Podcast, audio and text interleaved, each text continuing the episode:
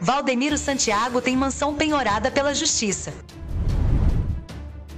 Com rolos na justiça, o fundador da Igreja Mundial do Poder de Deus tem templos penhorados e problemas em proporções bíblicas. Valdemiro Santiago, fundador da Igreja Mundial do Poder de Deus, tem vivido um inferno financeiro. Afundado em dívidas, o apóstolo teve imóveis e outros bens penhorados por falta de pagamento de aluguéis e impostos. A Justiça de São Paulo determinou, em dezembro, a penhora de uma mansão da igreja em Ilhabela, no litoral de São Paulo, por uma dívida de pagamentos de IPTUs vencidos que somam mais de 3,8 milhões. O pedido foi feito pela prefeitura do município. A mansão fica localizada em uma área de mais de 3 mil metros quadrados na Avenida José Pacheco do Nascimento, na Praia do Veloso, de frente para o mar. O imóvel possui pier, heliponto, três piscinas e 22 quartos. No último dia 26 de janeiro, a Justiça determinou a realização de avaliação do imóvel, que irá a leilão. Como mostrou a reportagem de Veja, o império religioso de Valdemiro começou a ruir nos últimos anos pelo acúmulo de dívidas.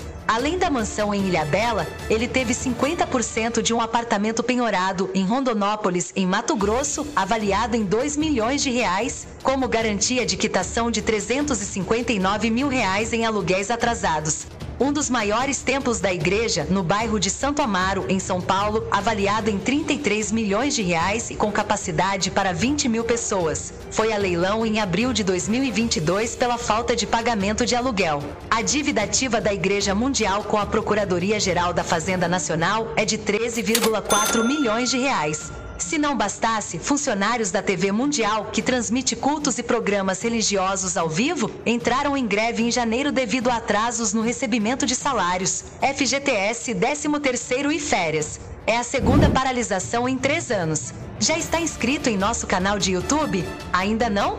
Se inscreva e nos ajude com seu like no vídeo. Obrigado pela força!